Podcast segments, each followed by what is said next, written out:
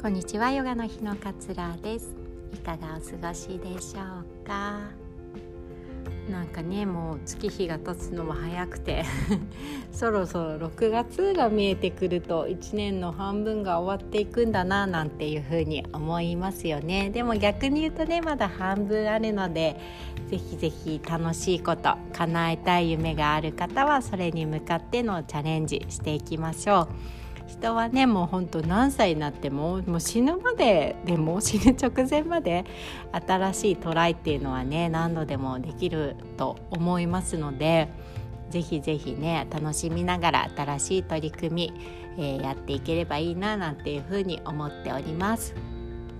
えっと今日はねちょっと私の知り合いのお話なんですけれどもまああの内容は割愛するんですが息子さんについてねこう結構悩まれていたお母さんのお友達でねあの結構まあ息子の将来についてをすごくこう悩んでいらっしゃったんですね。でなんかあのこの間入院したっていう風にそれで連絡が来て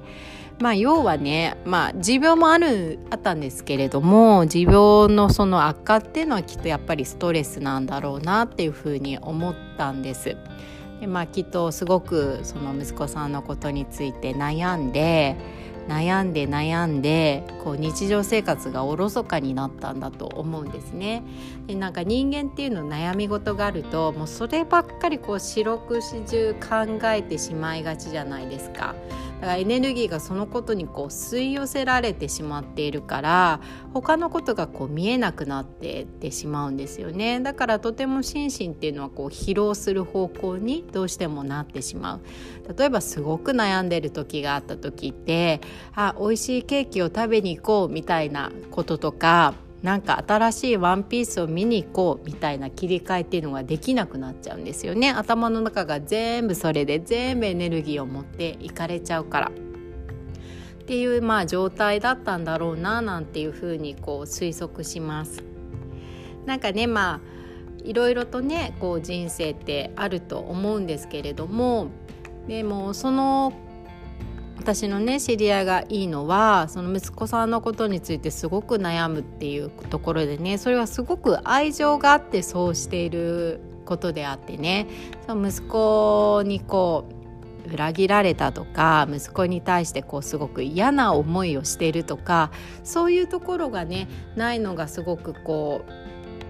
うん、救いだななんていうふうに話をしながら思ったんですでヨガってねこうカルマってよく言われる、ね、カルマの法則なんていうのがあるっていうふうにヨガのルーツをたどっていくとあるんですね。で古代のインドだと何でしょうあの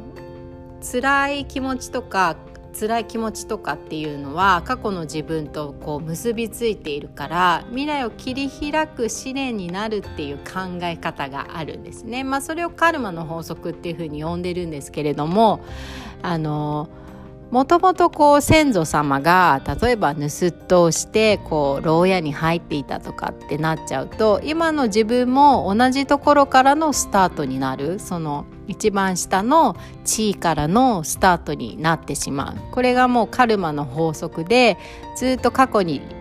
起きたことが今の自分にこうつながっているみたいなえー、考えをするんですねでも逆にこの未来を切り開くっていうことを、まあ、試練として神様がね今の自分に与えてくれているみたいな、えー、考え方があって、まあ、これをねカルマの法則みたいな風に言ってるんですねだから今こう体験している辛さから逃げずに自分なりにこう乗り越えてあげることが、まあ、良いより良いね未来につながるっていう風に考えられるという風に言われています。まあ、それをねやらずに自分でこう切り開かずになんかあの人にも罰が当たりますようにとかね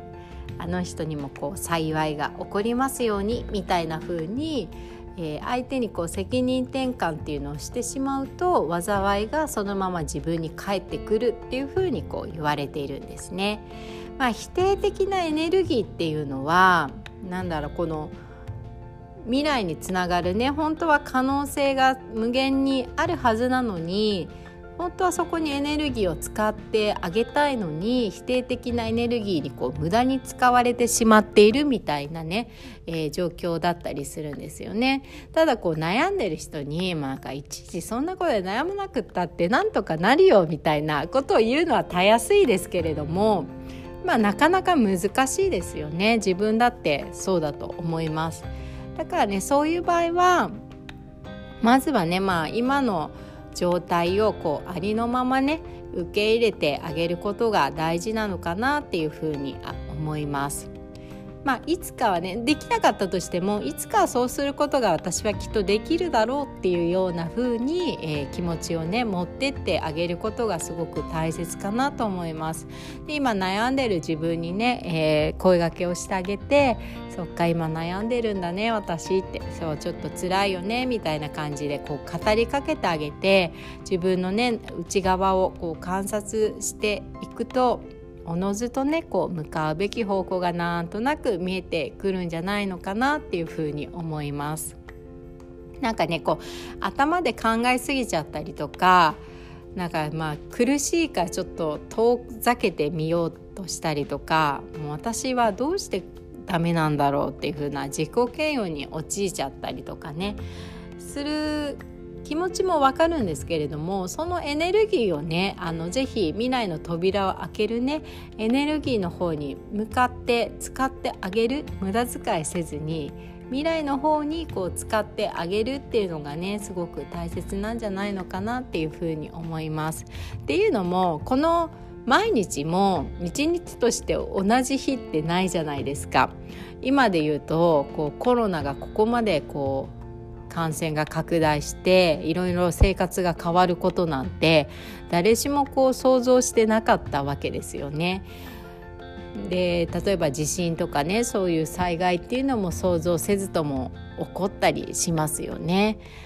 例えば会社員に勤めている方は想像せずに異動になったり部署が変わったりとかっていうことだってありますよね。だから一日一日としてとどまってるってことは絶対ないんですよね。この日毎日毎日っていうのも日々変化をしていく。気温も変わりますし月の満ち欠けも変わっていく。必ず変化をしていくんですよね。だから自分も絶対その場でとどまるってことはないはずなんです。自分も一緒に変化していくはずなんです。天気が良ければ気持ちいいと思うし雨が降ればあなんかちょっと寂しい気持ちになるなって思ったりとかするっていうのと一緒で毎日毎日が日々ね地球がこう変わっていくので毎日同じ自分でいるってことも絶対ねできないはずなんですよね。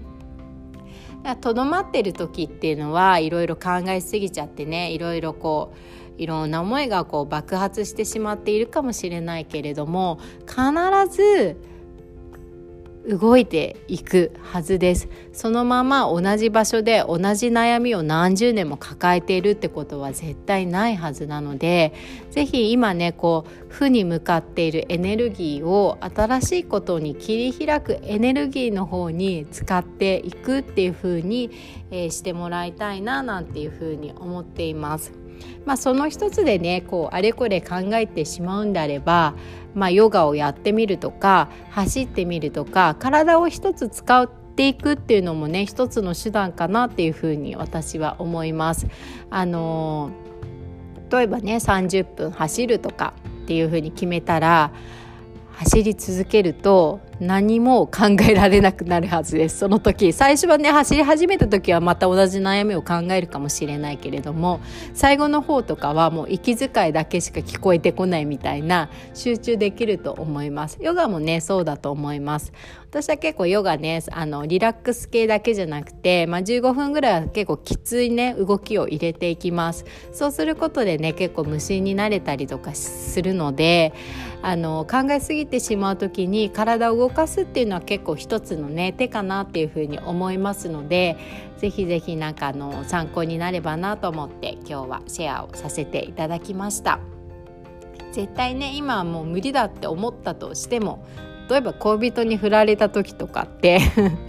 もうダメだもう立ち直れないあの人がいなきゃ無理だって思うかもしれないけれどももうなんかね1週間後にすっごい理想のタイプの人に出会えたら心はパーってなりますよね。